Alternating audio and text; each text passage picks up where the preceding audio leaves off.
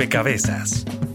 Un espacio para la construcción de opinión pública a través de la investigación, el análisis y la discusión sobre el país y el mundo. Rompecabezas. Muchas voces, otras formas de vernos. Una nueva generación llega a gobernar con todos y para todos con la mayor votación de la historia en nuestro país.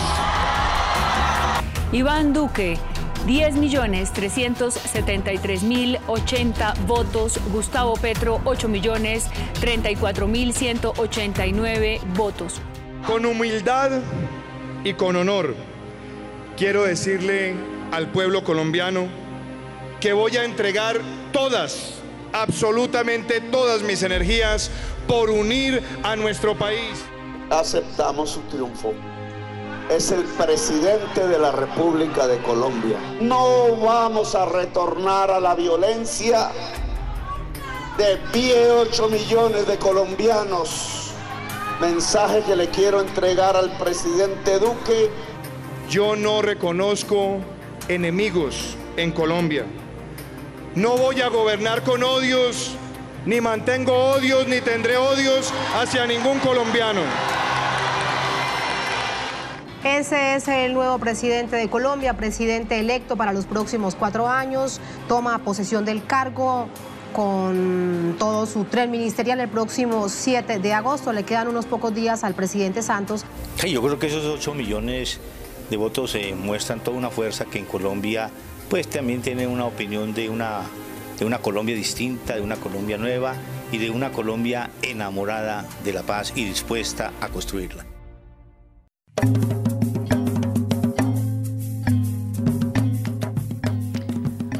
Saludo a todos los oyentes, a todas las personas que se conectan y sintonizan a esta hora. Rompecabezas, muchas voces, otras formas de vernos. Y hoy dedicamos este programa justamente a pensar en prospectiva, con visión de futuro, qué le espera a nuestro país en los próximos cuatro años después de la decisión que ha tomado la mayoría de los colombianos el pasado domingo 17 de junio. Eh, allí se expresaron preocupaciones, anhelos de país, em, visiones de, país también, dos visiones distintas que nos proponían alternativas distintas, pero una es la decisión. Y la decisión es que Iván Duque es el nuevo presidente de Colombia y son muchos los retos que tiene que enfrentar él como, como presidente, pero también eh, la ciudadanía colombiana y las fuerzas de oposición o las fuerzas alternativas también se enfrentan a una, a una apuesta distinta y en este rompecabezas justamente queremos dedicar el espacio a analizar más allá de los resultados, qué nos dice esta escena política de la democracia colombiana y bueno, cuáles son esos retos de país. Una Em, digamos, un momento bien distinto, un momento histórico. Muchos han, dicho, digamos, muchos analistas, es la primera vez que tenemos una mujer vicepresidenta, es el tercer eh, presidente más joven de la historia política de nuestro país y en parte fue eh, eso eh, uno de los, de los valores quizás que más reconocieron los colombianos a la hora de, decidir, em, pero también es eh, una expresión de la izquierda y de las fuerzas alternativas que deja planteada en la historia política de nuestro país un momento excepcional. Pues bueno, a esto nos enfrentamos. Bienvenidos a este nuevo rompecabezas. Estaremos con ustedes quien les habla, Mónica Osorio Aguiar, y en las redes sociales, Daniel Garrido. Hola Mónica, saludamos a todas las personas que nos escuchan a través de Javeriana Estéreo 91.9. Recuerden que ustedes hacen parte de este rompecabezas que aquí armamos. Pueden contribuir a través de las redes sociales. En Facebook nos encuentran como Rompecabezas Radio y en Twitter como arroba rompecabezas, reemplazando la O por un cero. Allí ustedes durante la semana nos pueden enviar preguntas que quieran que nuestros invitados respondan acá en vivo. También aprovechamos para que ustedes conozcan cuáles son las emisoras aliadas que nos permiten llegar a diferentes lugares del territorio nacional. Saludos a nuestras emisoras aliadas. Nos escuchan en Putumayo, Nariño, Valle del Cauca, Caldas, Chocó, Antioquia, Córdoba, Atlántico, Tolima, Los Santanderes y en Bogotá. En todo el país a través de la red de Radio Universitaria de Colombia. En Venezuela por el Instituto Radiofónico Fe y Alegría. En América Latina por la Asociación Latinoamericana de Educación Radiofónica ALER. Y en el mundo entero por javerianaestereo.com y SoundCloud como rompecabezas-programa-radial. Bien, y estas elecciones nos plantean también reflexiones sobre, bueno, qué, qué tanto em, la sociedad colombiana y esa cultura política colombiana se manifestó en las votaciones y yo creo que con esa pregunta podemos arrancar esta conversación con quienes nos acompañan en la mesa de trabajo que son también fundamentales en esta construcción de cada rompecabezas. Víctor Barreras, investigador del CINEP, Programa por la Paz del equipo de Estado, Conflicto y Desarrollo. Víctor, ¿usted, usted qué cree? Eh, se, ¿Se manifestó la cultura política colombiana? ¿Se manifestó una madurez en la política colombiana? ¿Usted cómo analiza esto? Sí, no, yo, yo, yo creo que estas, en estas elecciones se, se, evidenció que la paz ha tenido un impacto político importante y eh, no es estrictamente negativo. El impacto, a pesar de que mucho se dijo sobre la polarización en el país, etcétera.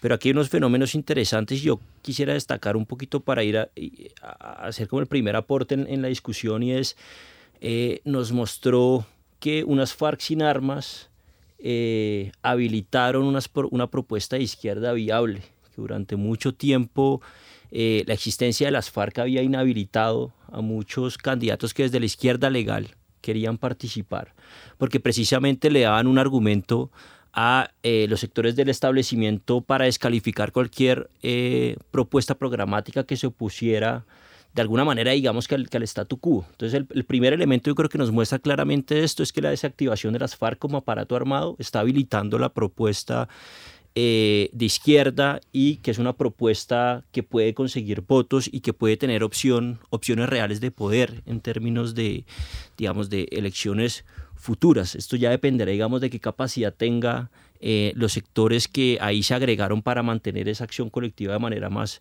más sostenida. Y el segundo elemento que me parece importante también es que esto también removió bastante el establecimiento colombiano, digamos, si uno, si uno, si uno mira eh, el efecto de la paz que nos dio, digamos, este nuevo contexto eh, en, en, estas elecciones, es que las élites políticas colombianas estuvieron divididas y se vieron obligadas a realinderarse. ¿no? Eh, y esto se expresó, digamos, en una oferta electoral mucho más variada eh, y con unos altísimos niveles de incertidumbre que también es sano para la democracia. Víctor, ¿eso había pasado en algún otro momento de la historia política colombiana?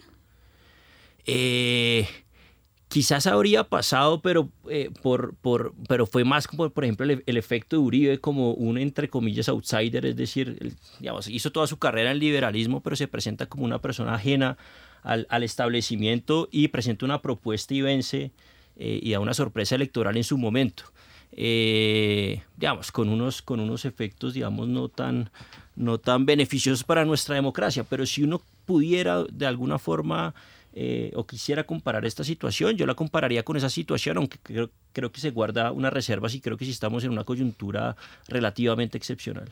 Si es una coyuntura excepcional, usted ya indicaba dos elementos que habían marcado la diferencia en estas elecciones, pero quisiera que arrancáramos por ahí sumando a este análisis. ¿Qué otros elementos ustedes eh, han identificado marcan la diferencia en este momento político de nuestro país. Patricia Muñoz Díaz, profesora de la Facultad de Ciencias Políticas y Relaciones Internacionales de la Javeriana. Bienvenida a Rompecabezas, Patricia. ¿Usted qué cree?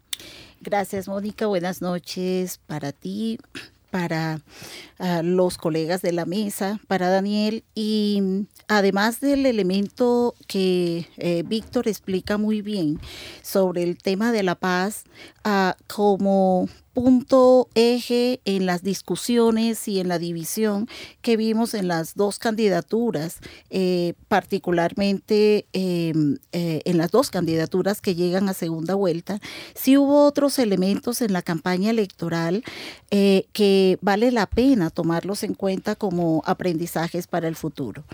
Uh, uno de ellos, que creo que no debemos dejarlo pasar desapercibido, fueron los elementos estratégicos utilizados por los candidatos desde el proceso mismo de recolección de firmas, de lanzarse eh, como candidatos de grupos significativos de ciudadanos, aislarse de los partidos por todos eh, los elementos negativos eh, que eran asociados con los partidos, la corrupción, la clientela, esa incapacidad de conectarse y de escuchar a los ciudadanos, ah, que hizo que más de un candidato iniciara este recorrido con el proceso de recolección de firmas. Pero ahí no terminó la estrategia. El tema de las consultas interpartidarias que se convirtieron en elementos fundamentales para poder catapultar electoralmente las dos opciones y eh, el hecho eh, de este, esta, ah, este debilitamiento,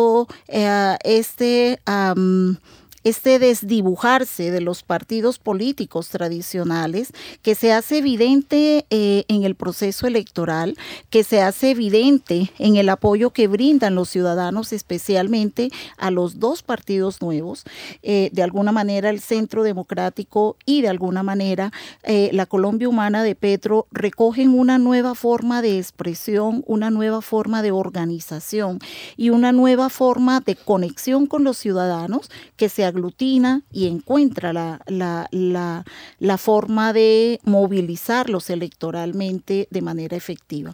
Entonces yo creo que hay una serie de eh, enseñanzas que nos deja este proceso y que muy seguramente van a tener consecuencias en el proceso electoral que vamos a vivir en las elecciones locales del año próximo. Patricia, usted señala un asunto fundamental y es, bueno, cómo se construye la campaña y sobre eso llega una pieza que, que nos, nos suman los oyentes de Rompecabezas que nos siguen a través de las redes sociales.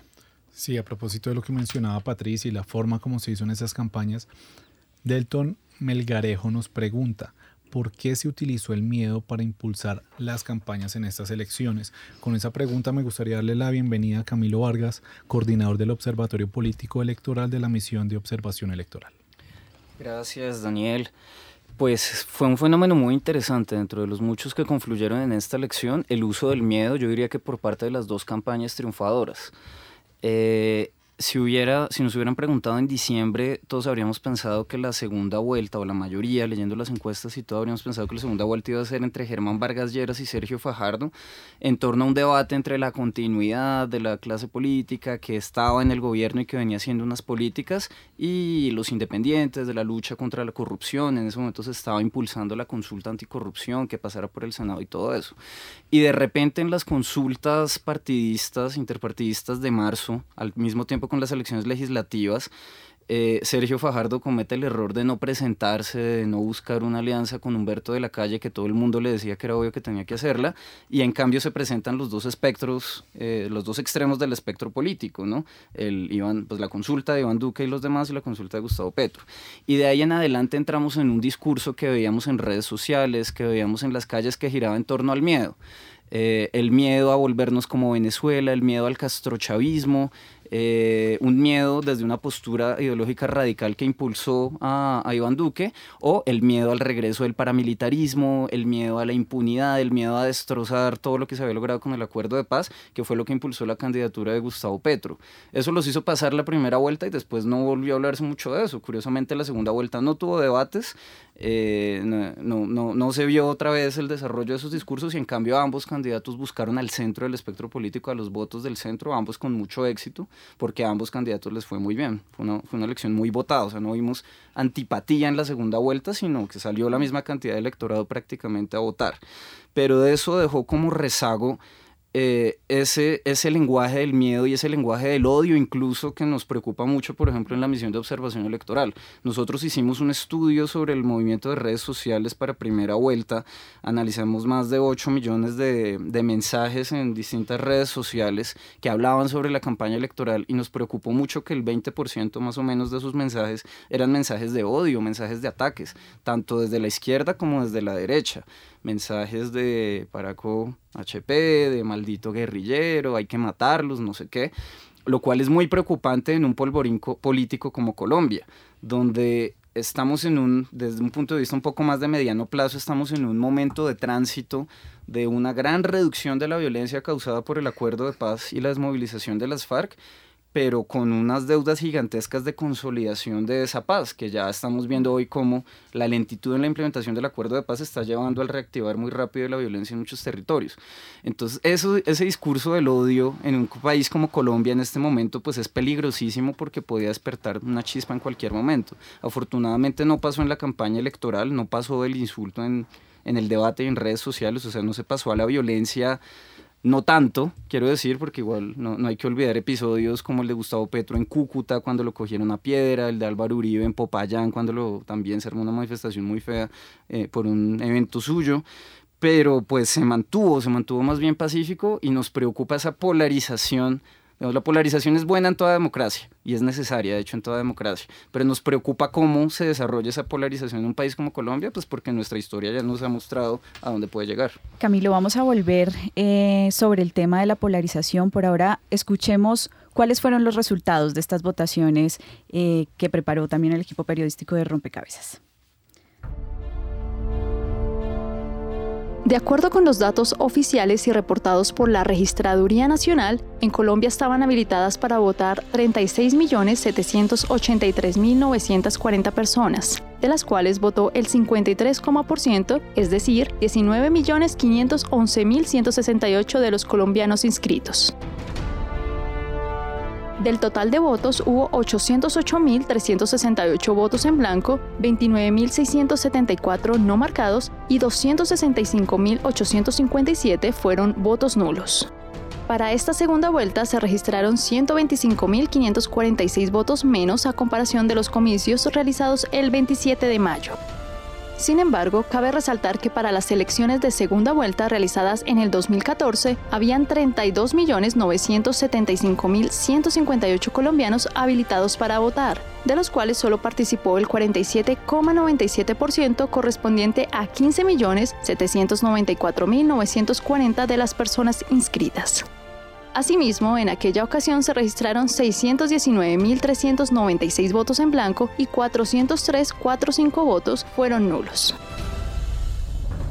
En la segunda vuelta presidencial, los colombianos escogieron a Iván Duque del Centro Democrático como su nuevo presidente para el periodo 2018-2022. Con el 100% escrutado, Duque alcanzó 10.373.080 votos, mientras que el candidato Gustavo Petro obtuvo 8.034.189 votos. ¿Qué representarán estas cifras para el gobierno electo? Informa para Rompecabezas Jenny Castellanos. Bien, ahí están los resultados de estos comicios y mm, y veníamos hablando de la polarización, Camilo, y yo quisiera que siguiéramos profundizando, porque usted decía, la polarización en toda democracia, digamos, per se no es, no es mala, no hay que satanizarla, pero, em, y en el discurso de, em, del, del, de Duque, una de sus entradas, digamos, y una de sus ideas fuerza fue justamente la unidad, el llamado a, gobernar para todos, ¿no? Para aquellos que votaron por él, pero también para los que no votaron por él. Esto, digamos, en, términos concretos de la acción política y de la, y de la vida política, ¿es posible también teniendo en cuenta el Congreso que tenemos en ese panorama? ¿Usted cómo lo ve? Mm, bueno, hay buenos signos y malos signos. Hay un buen signo que es que, por ejemplo, vamos a tener el primer Congreso desde la Constitución del 91 con un estatuto de la oposición existente y funcionando mal que bien, porque tiene cosas que mejorarle, pero el mandato que se creó en la Constitución del 91 de redactar un estatuto de la oposición, el Congreso no lo cumplió sino hasta el año pasado. Eso pues genera buenas oportunidades para que la lógica de gobierno-oposición funcione muy bien, para que, para, que, para que sea más tenida en cuenta la voz de la oposición en el trámite de reformas legislativas. Y eso es especialmente bueno si se junta con que las bancadas de la centroizquierda hoy en día ya suman una sexta parte del Congreso. La bancada de la izquierda es una sexta parte del Congreso, sumada la Alianza Verde, el Polo Democrático, el Maíz, eh, la lista de la decencia, sumándole incluso a Gustavo Petro y Ángela María Robledo si acceden eh, con, la, con, con, esa nueva, esa reciente reforma que les permite acceder como congresistas a los que quedan de segundos a la, en la presidencia, eso hace que la izquierda ya sea la sexta parte del Congreso. Ese es el tamaño que tiene el Partido Liberal, Cambio Radical, casi el Centro Democrático. Entonces hoy la izquierda tiene el tamaño de un partido grande y eso pues permite que el Congreso funcione bien, que la oposición pueda tener un, buen, un buen músculo para funcionar y eso es muy bueno. ¿Qué cosas negativas hay? Lo mencionaba Patricia hace un momento.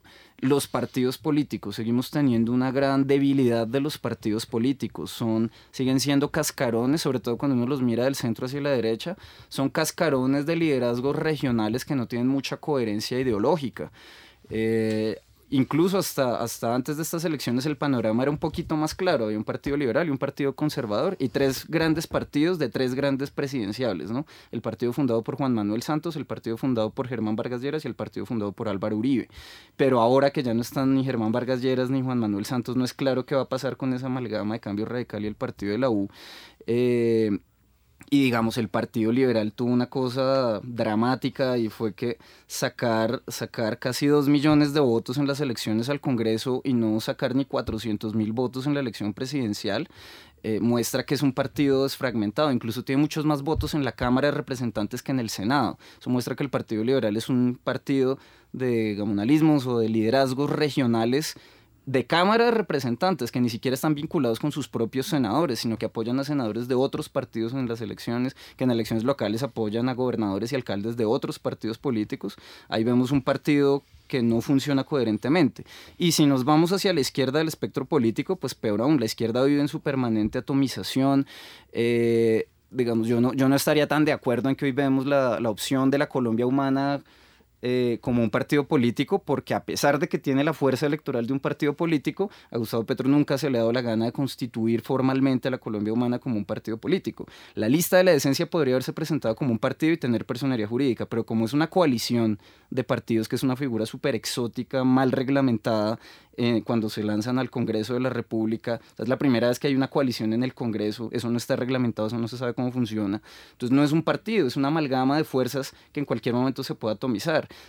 Y lo mismo pasa con la coalición Colombia, de, de la Alianza Verde y el Pueblo Democrático. Ni tan clara en la presidencia, porque la mitad de la coalición se fue a apoyar a Petro en primera vuelta, ni tan clara en el Congreso, porque a nivel de Cámara de Representantes teníamos al Verde y al Polo con maíz en un departamento, al Verde y al Polo con la ASI en otro departamento, con la UP en otro departamento, con un nombre de un departamento, con otro, otro. Entonces no era una coalición bien formada. Y, y, entonces la izquierda, que tiene una gran oportunidad, tiene el drama de que sigue teniendo muy presente la posibilidad de fragmentarse y como lo ha hecho toda la historia y eso le quita toda su fuerza política. Durante esa semana también le preguntamos a nuestros usuarios en Twitter, ¿crees que la elección del nuevo presidente de la República significa un cambio real para el país? Sí, 10%, no 90%. No sé, Víctor, qué lectura puede hacer de esta percepción y tal vez si está un poco aterrizada también a lo que la gente está percibiendo a partir de estos resultados. No, digamos, primero como tener una, una, una lectura pues de, de por qué la gente no ve cambio o por qué tiene tan poca confianza en que esto pueda hacer cambio, es una enorme desconfianza alrededor pues de, de, la política, que es una actividad altamente desprestigiada, pero yo sí creo un poquito retomando lo que decía Camilo, aquí tenemos unos diseños institucionales que vamos a estrenar y venimos digamos de unos eh, de un comportamiento electoral, como ya hemos mencionado acá, que ha mostrado algunos cambios, ya ha mostrado más elementos de cambio y continuidad con unos retos enormes. Eh, entonces yo sí creo que este es un cambio. Eh, la pregunta es no sabemos en qué dirección puede ser y qué tanto eh, fuerzas pro paz y democratizadoras puedan domesticar al sector más duro del uribismo que le pueda hablar al oído a, al presidente Duque, digamos, esa es la, la gran pregunta, o sea, yo la, ahí como que uno es, claro, aquí va a haber cambio, no sabemos en qué dirección, pero depende mucho de eso. Yo simplemente quiero eh, retomar un, un, elemento también importante y porque también vamos a ver unos elementos de cambio y es eh, que tenemos un, un uribismo que como bien lo ha llamado Francisco Miranda, que es un uribismo 2.0, ¿no? Eh, y me parece importante añadirle a eso es que el uribismo nos vuelve a mostrar que no es simplemente un fenómeno caudillista ni es un proyecto político basado únicamente en la manipulación. Yo creo que un poquito la lección que deberían aprender algunos sectores que en este gobierno deberíamos como eh, trabajar en pro de una oposición un poco más constructiva este, a, este, a este gobierno, tiene que ver un poco también con lo que logró el uribismo siendo oposición. Si uno mira ahí, el uribismo tuvo un esfuerzo importante en construir un partido, en construir infraestructura, y estos resultados nos muestran esto, es decir, esos 10 millones y pico de votos no se ganan, no se ganan a punto de gritos, descalificación, y engaños. ¿no? Es disciplina eh, de partido. Es disciplina de partido y es una construcción de unas bases axiológicas y una conexión eh, muy fuerte, como lo mencionaba también Patricia, entre el candidato, el movimiento político y un sector del electorado. Eh, y esto me parece que, que, es importante. Entonces yo sí creo que va a haber un cambio significativo eh, y la idea es cómo se vaya a, gestionar esa, esa, relación entre ejecutivo y legislativo en, este, en estas nuevas condiciones que tenemos, nuevos diseños institucionales. Víctor, pero eh, usted habla de, bueno, parafrasea, digo, el uribismo 2.0, pero en el discurso eh, Duque se desmarca y habla de duquismo. Digamos, ¿estamos realmente ante un nuevo personalismo político o usted cómo, cómo ve la personalidad de nuestro, de nuestro actual presidente electo? No, yo, yo creo que ahí, ahí, yo creo que hay, hay, que ser como muy, muy franco y es en las condiciones en las que estamos uno ve un cambio en el uribismo en cuanto a sus formas, pero se sostiene y, se, y persiste sus bases axiológicas, digamos. Uno sabe, digamos, que representan los sectores que apoyan eh, y que rodean a Duque y es muy importante tener en cuenta y un poquito mira la estrategia discursiva de Duque también. Digamos, él llega con, con un discurso donde enfatiza en la reconciliación, eh, pero es una reconciliación también que puede ser instrumental eh, y que puede movilizar también cambios que pueden ser negativos y, y que pueden erosionar nuestra democracia. Entonces, es, es, es, es, uno puede decir, claro, aquí hay una apuesta, digamos, por reconciliar distintas posiciones y por no polarizar, pero también aquí puede haber eh, una propuesta muy clara eh, que es lo que él está tratando de mover y lo que ha estado tratando de mover durante toda su campaña, es partir del principio de que el acuerdo carece de legitimidad popular y hasta que tanto eso no se resuelva, pues no vamos a tener, digamos, el acuerdo necesario. Y eso, digamos, puede abrir también toda una oportunidad para... Eh, implementar o desarrollar medidas que son regresivas y que no eh, corresponden con lo acordado. Entonces yo creo que hay que un poquito coger con pinzas y tener un poquito más de, malicia eh, porque pues sabemos un poco qué, es. Entonces yo lo resumiría es como eso, como un cambio en las formas, pero se, se mantienen unas bases axiológicas que sabemos de lo que representa el uribismo. A propósito del acuerdo de paz que usted ya mencionaba, nos llega otra pregunta a través de Facebook. Jen Carmener nos pregunta, ¿cuál es el panorama de los acuerdos de paz, Patricia? Esa es la pregunta que preocupa precisamente al alto sector de los colombianos que votaron en buena parte por eh, Gustavo Petro. ¿Qué va a ocurrir con el proceso de paz? ¿Qué va a ocurrir con esa frase que Iván Duque fue muy claro en afirmar que no la compartía? Aquella del exministro Londoño de que eh, los acuerdos se iban a destruir. Ah, e, esta frase que eh, manifiesta claramente el presidente Duque que no comparte, pero en donde sí manifiesta preocupaciones en torno a cómo se van a implementar los acuerdos y eh, a los ajustes que deben hacerse al acuerdo o a los acuerdos para que verdaderamente conjuguen con la voluntad de los colombianos que incluso alcanzaron a votar por no en el plebiscito. La gran pregunta es, ¿cuáles son estos ajustes. Siempre eh, se habló en los debates del que hay que reformar los acuerdos, ah, pero no se dijo el cómo cuáles son los puntos. Se manifestaron algunas distancias frente a la posibilidad que los exguerrilleros de las FARC eh, entraran a su vida en el Congreso sin haber pagado las penas. Se manifestaron distancias frente a los delitos de lesa humanidad y se manifestaron distancias eh, frente a la conexidad con relación al, al narcotráfico. Pero no se dijo el cómo iban a ser reformados. Y la gran preocupación entonces es qué ocurre eh, con em, este texto que para muchos es un texto de Estado, es un acuerdo de Estado, eh, con una comunidad internacional que ha venido acompañando y apoyando decididamente la implementación del acuerdo, con unos guerrilleros hoy reincorporados a la vida civil que entregaron las armas, eh, que participaron en política y que esperan que el texto del acuerdo se cumpla.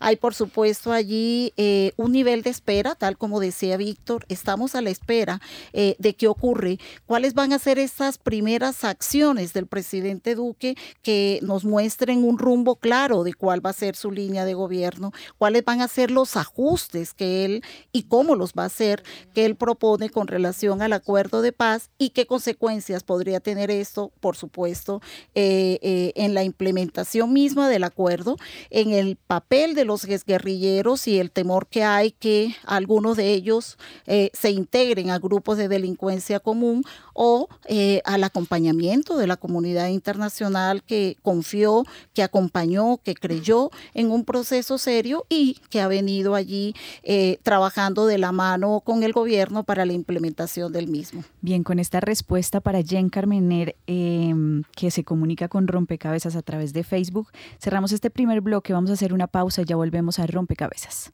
Están escuchando Javeriana Estéreo, sin fronteras. Bitácora es investigación, creación y análisis.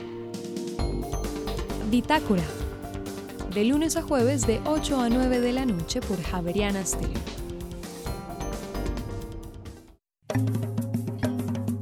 La agenda nacional y las voces regionales son protagonistas en Rompecabezas. Los martes a las 7 de la noche en Javeriana Estéreo, sin fronteras.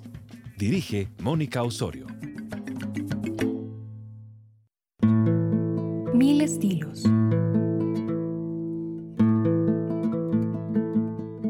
Mil sonidos.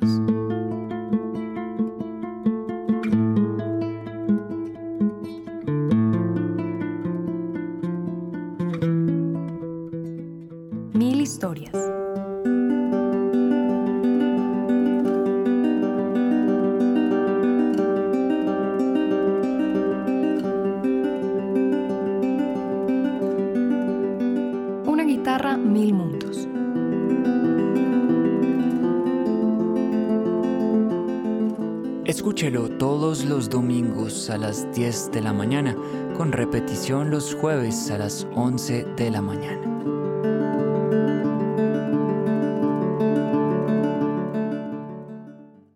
Están escuchando Javeriana Estéreo, sin fronteras.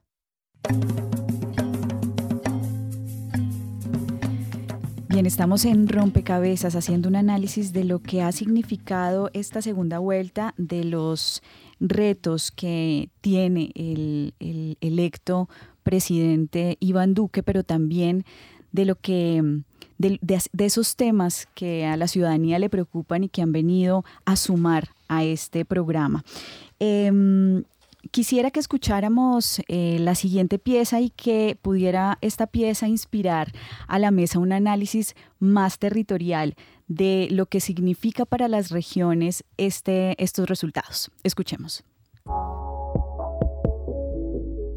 En la segunda vuelta presidencial, Iván Duque ganó en 24 de los 32 departamentos del país.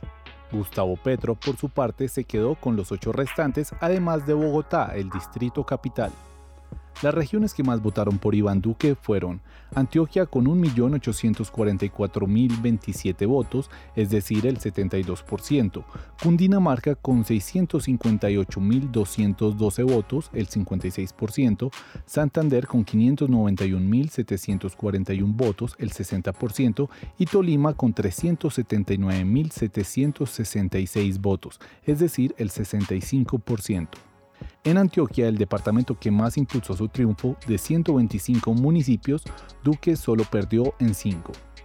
Mientras que las regiones que más votaron por Gustavo Petro fueron Valle con 885.289 votos, el 51%, Atlántico con 440.103 votos, el 54%, Nariño con 366.673 votos, el 63%, y Cauca con 323.433 votos, es decir, el 65%.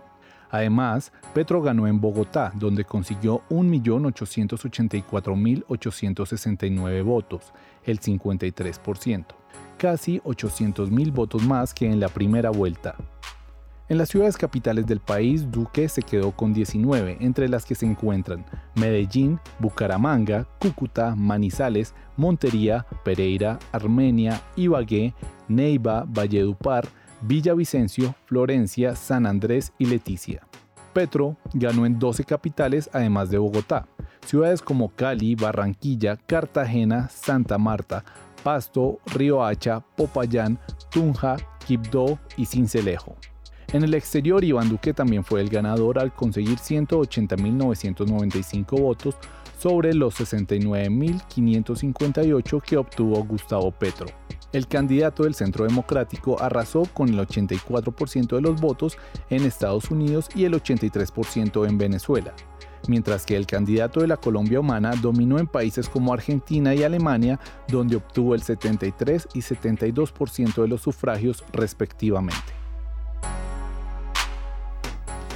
Bien, ahí recogemos el mapa, cómo quedó pintado un poco el mapa de votaciones en, en esta segunda vuelta y pues yo sí quisiera que de alguna forma pudiéramos hacer, pudiésemos acá en la mesa hacer un análisis diferencial en términos regionales, territoriales. ¿Qué significa esa participación, Víctor? ¿Usted cómo lee eh, cómo quedó pintado este mapa? La registraduría sacó azul y morado, ¿no? Entonces, ¿cómo, cómo, cómo interpreta usted eh, esos colores? Y esa participación y esa votación de la ciudadanía colombiana? Bueno, yo creo que hay varios puntos. Eh, el primero es que el, el, el, análisis hay que hacerlo municipal, digamos, el, cuando uno mira eh, el agregado departamental le dice muy poco eh, y un ejemplo, digamos, de la pertinencia de hacer ese análisis municipal es, por ejemplo, Norte de Santander, que es donde realmente sacó una ventaja enorme eh, donde el margen de victoria de, Duque fue mayor, pero cuando uno mira municipalmente, uno encuentra cuatro municipios del Catatumbo donde Petro es un fenómeno, digamos, eh, gana, gana con, con, mucha ventaja y son precisamente las, esos cuatro municipios que hacen parte de la región del Catatumbo que han sido más fuertemente golpeados. Pongo otro ejemplo también de la pertinencia de hacer ese, ese análisis a nivel municipal. Eh, Antioquia gran parte de ella es azul, pero hay un triunfo significativo en un municipio como apartado, digamos. El margen de victoria de Petro en apartado es chiquito, pero me parece que es un, es, es, un resultado simbólico que en apartado con toda su tradición de paramilitarismo, de, digamos, de domesticación de lo que fueron esos fuertes sindicatos agrarios a finales de los 80 y los 90, haya la posibilidad de hacer una campaña de Petro y que Petro pueda ganar con un 52% es muy significativo. Entonces, yo primero es decir eso, como toca bajar la escala al nivel municipal para entender un poco esas dinámicas. Y el segundo, un segundo elemento que también uno observa ahí es que eh, creo que estábamos abusando eh, y generalizando a partir de los resultados del plebiscito acerca de la existencia de una fractura territorial en Colombia. Es decir, hicimos equivalente el tema de la polarización al tema de una fractura territorial donde lo que se observaba era los urbanos dicen no a la paz eh, y los rurales dicen sí a la paz. Eh, y lo que nos muestra esto es que esa geografía se transformó de manera importante en estas elecciones. Eh, se observa, por ejemplo, en candidaturas, obviamente explicado más por el voto joven, por sectores urbanos en, en, en ciudades capitales que, que, apoyaron a Petro, pero también, digamos, un desempeño electoral importante de Duque en otras regiones conflictivas, por ejemplo, uno lo observa, por ejemplo, en Caquetá, en algunos municipios de, del Caquetá, en Guaviare, en Arauca, eh, que son precisamente los municipios donde están los problemas de disidencias, ¿no? Eh, obvio, ahí hay unas diferencias eh, municipales, pero digamos lo que diría es esa fractura que habíamos construido nos muestra, digamos, que no era tan consistente y no podíamos hacer esas equivalencias que se estaban haciendo muy a la ligera. Entonces aquí tenemos una geografía distinta eh, que obedece a un elemento fundamental también y es eh, que existe cierta tendencia a homogenizar eso que llamamos territorios afectados por el conflicto armado cuando sabemos que las experiencias sociales con el conflicto armado en esos territorios son muy distintas. Y eso también explica en gran parte eh, eh, estos apoyos electorales que a veces o algunos puedan parecer sorpresivos, ¿no? que en zonas de, influencia histórica de la guerrilla haya ganado Duque. Eh, y eso también nos muestra que hay un electorado que no ha estado de alguna manera, digamos, limitado y constreñido de manera absoluta y que no tiene márgenes de autonomía por, por, por lo que era la existencia del conflicto armado. Yo creo que, que, esto, que esto muestra eso y muestra esa heterogeneidad de, las, de, las, de estas zonas que se asumen eh, eh, digamos, más, más, más afectadas por el conflicto armado. Y hay un elemento adicional también en términos de la, de la territorialidad que me parece importante y que habla un poco de lo que significa el, el uribismo. Y es que el uribismo es un proyecto político con una eficiencia electoral impresionante. Es decir, si uno mira eh, la cantidad de municipios donde recogieron más del 50%, de, 50 de votos disponibles. Digamos, ahí estamos hablando cerca del 73% de los municipios del país, digamos, donde jugó Duque y Duque sacó más del 50%.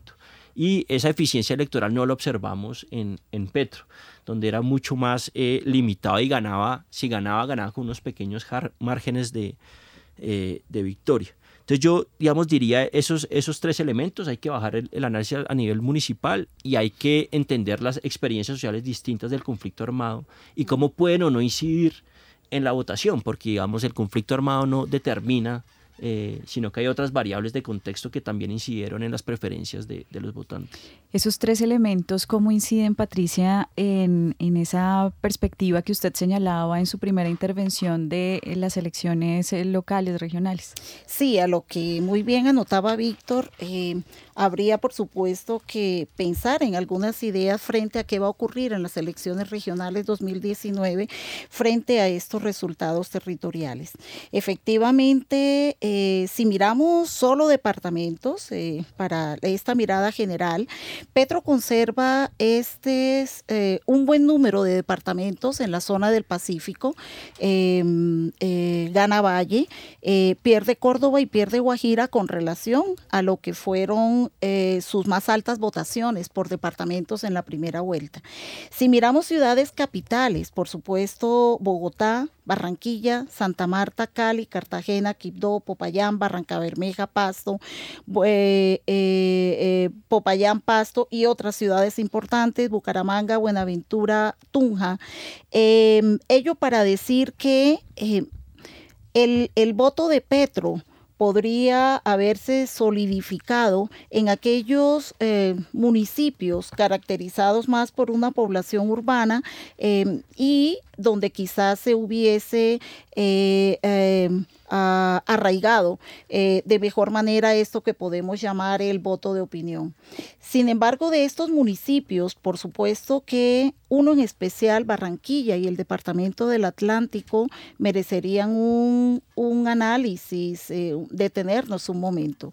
Ya en la primera vuelta, eh, Petro había alcanzado una alta votación en el Departamento del Atlántico, y en esta segunda vuelta lo ratifica. Cuando el Atlántico ha sido un departamento tradicionalmente controlado por una fuerza electoral como Cambio Radical eh, y una de las casas políticas más fuertes en la costa atlántica, como lo, lo mencionábamos en algún momento, la Casa Char, pero donde también hay unas fuerzas conservadoras muy fuertes que adhirieron y que apoyaron la candidatura de Iván Duque. Cuando miramos esto eh, a un año desde la mirada regional, indudablemente la pregunta que nos debemos formular es, ¿qué tanto este voto presidencial uninominal, que es un voto más de opinión, podrá augurar candidaturas exitosas en un contexto donde prácticas políticas tradicionales asociadas a estructuras políticas locales muy bien arraigadas eh, eh, se encuentran instaladas. Ese sería el caso del Atlántico.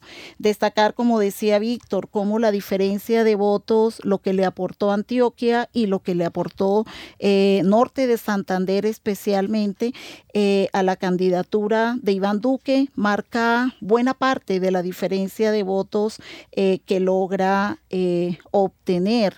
Eh, eh, Iván Duque en el conteo final. Destacar cómo el porcentaje de Duque en Bogotá se acercó de manera importante, 53 y 40.9 con relación a la votación que obtuvo Petro en la ciudad de Bogotá.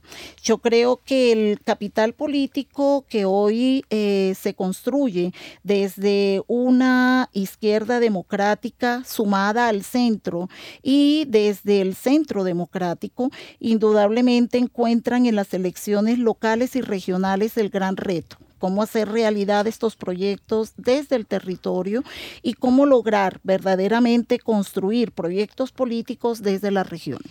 Bien, vamos a rompecabezas a darle eh, paso a la voz de la ciudadanía. Rompecabezas salió a las calles y le preguntó a los ciudadanos, ¿qué le espera al país con el nuevo presidente? Yo en lo personal espero que, que haga lo que mejor pueda pero realmente, siendo muy realista, creo que las cosas van a ser muy difíciles y creo que de verdad va a llegar una época muy complicada para el país. Que este yo voté por Duque porque es un hombre joven, muy joven. Y también hay que darle la oportunidad a los jóvenes porque los jóvenes tienen unos ideales muy buenos. Entonces yo estoy, todos estamos a la expectativa en espera. Que la elección de Duque está demasiado comprometida que el tipo para llegar allá eh, hizo demasiadas alianzas con gente muy cuestionada. Entonces yo siento que, o sea, siendo optimista, espero que, que las cosas al menos no empeoren. Que el tipo tenga buena voluntad y que al menos construya sobre lo construido, que no vaya a, a echar para atrás el proceso de paz porque yo pienso que es una persona que no está viciada por la política y va a entrar a organizar todo un país. Y él es nuevo, además es muy joven. Espero que la economía crezca, eso sí. Pues de pronto que la espere, la espere, no le van a esperar cosas buenas. De por sí el presidente que entró ahorita va a apoyar más a los empresarios, la gente de plata, que a la gente pobre. De por sí el pobre tiene, si trabaja, ahorita está trabajando más, tiene que trabajar ahorita más el doble. O sea, si está trabajando un 50%, va a trabajar el 100%. Informa para Rompecabezas María Alejandra Navarrete. Bueno, ahí están las opiniones sobre qué le espera al país con el nuevo presidente. Camilo, ¿usted, ¿usted qué cree? ¿Qué le espera al país con el nuevo presidente? Pues eso es una incertidumbre, finalmente. Eh, el rol de los expresidentes nunca ha sido del todo claro. Eh, digamos, los últimos dos presidentes liberales le heredaron al Partido Liberal una gran división de la que nunca ha salido y que muestra y que muestran sus fracasos electorales, por ejemplo, en la presidencia. Eh, el último presidente conservador también ha causado mucha división en el Partido Conservador. Luego Uribe fue lo que Uribe quiso hacer, Santos fue lo que Santos quiso hacer a pesar de Uribe obviamente siempre muy pegados de las de las de los intereses que representan. Eh, digamos Uribe cargó siempre con el lastre de los sectores que lo apoyaron. En buena medida Santos también y eso se reflejó en muchos escándalos de corrupción de sus principales electores como los ñoños en Córdoba y demás. Entonces es difícil saber qué le espera al país. No es tan evidente como que como que es Uribe gobernando en la sombra. Habría que ver muy bien con el gabinete que se nombre a quién va a representar Duque, eh, a quién le va a dar cabida en su gobierno, su, digamos, el presidente finalmente es el presidente y en Colombia la figura presidencial es muy fuerte eh, y una vez ahí montado pues va a depender mucho de su personalidad, de su manejo de las relaciones políticas con el Congreso, con los círculos que lo rodean, entonces es muy difícil decirlo, pero yo haría un comentario sobre lo que se hablaba ahorita hace un momento sobre el tema territorial. Lamentablemente digamos, a nivel general uno creería que estas elecciones fueron más participativas porque fueron las elecciones sin las FARC, entonces la gente pudo salir a votar y lamentablemente no fue así. Cuando nosotros miramos en detalle lo que, lo que hizo participativas a estas elecciones presidenciales, las segundas más altas de la historia después de la segunda vuelta a Serpa Pastrana, eh, fue el fenómeno de tener a tres grandes candidatos, ¿no? Un Duque muy fuerte en todo el centro del país y muchas otras partes, pero sobre todo en el centro andino del país, un Petro muy fuerte en la periferia del país y un tercer fenómeno muy interesante que fue un Sergio Fajardo capaz de levantar a niveles astronómicos la votación urbana.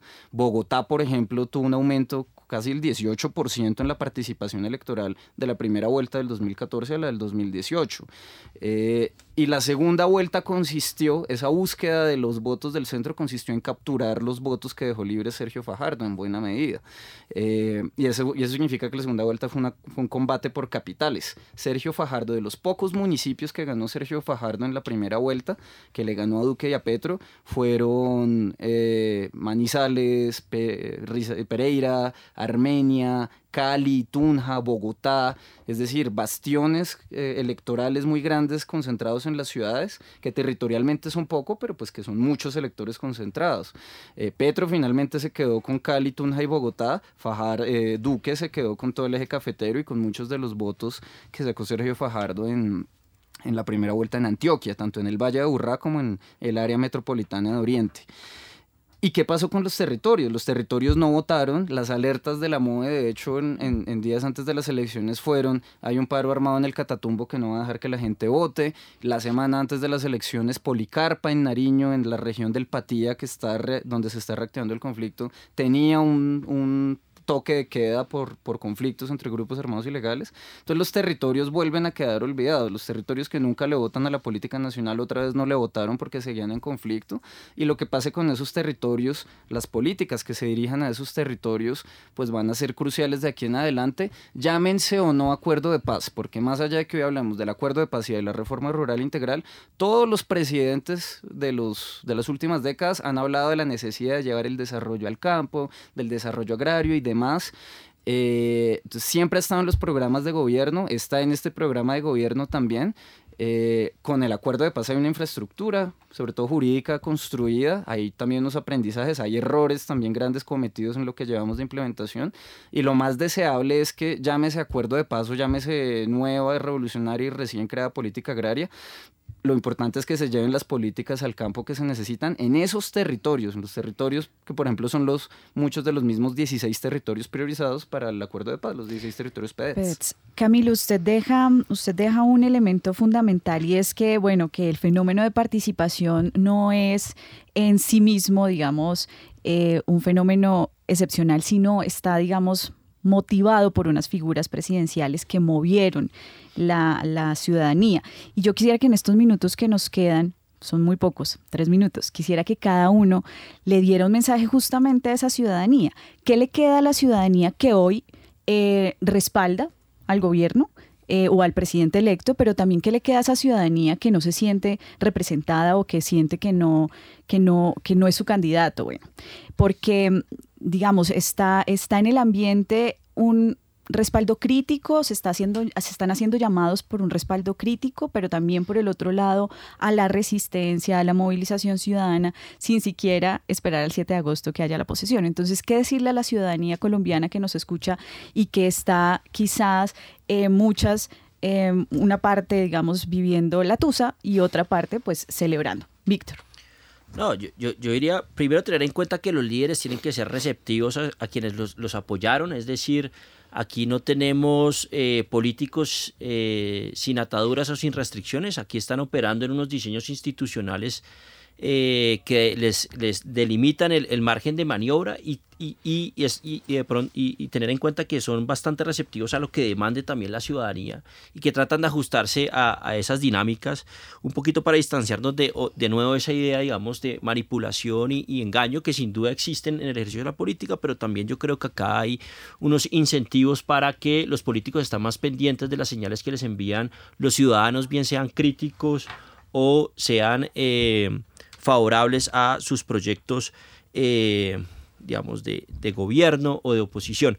Y segundo, yo creo que hay un elemento importante, yo creo que aquí se abre una oportunidad bien interesante para cualificar el debate público y darle una y canalizarlo por vías más programáticas. Esto pasa por muchas otras variables, pero ese, ese, ese, digamos, realmente lo que uno observa es aquí cuando uno habla de polarización, realmente aquí en esta segunda vuelta es cuando vimos una polarización y es decir, un desplazamiento hacia los extremos del espectro ideológico y aquí hay, digamos, esa dimensión ideológica es la que puede organizar muchos de los temas concretos y cotidianos que le preocupan a la gente, bien sea corrupción, seguridad, etcétera. Entonces también hay una oportunidad para poder canalizar ese debate por vías más programáticas, teniendo en cuenta eso, que hoy eh, estos líderes políticos están más obligados a ser receptivos a lo que eh, demande de alguna forma la ciudadanía.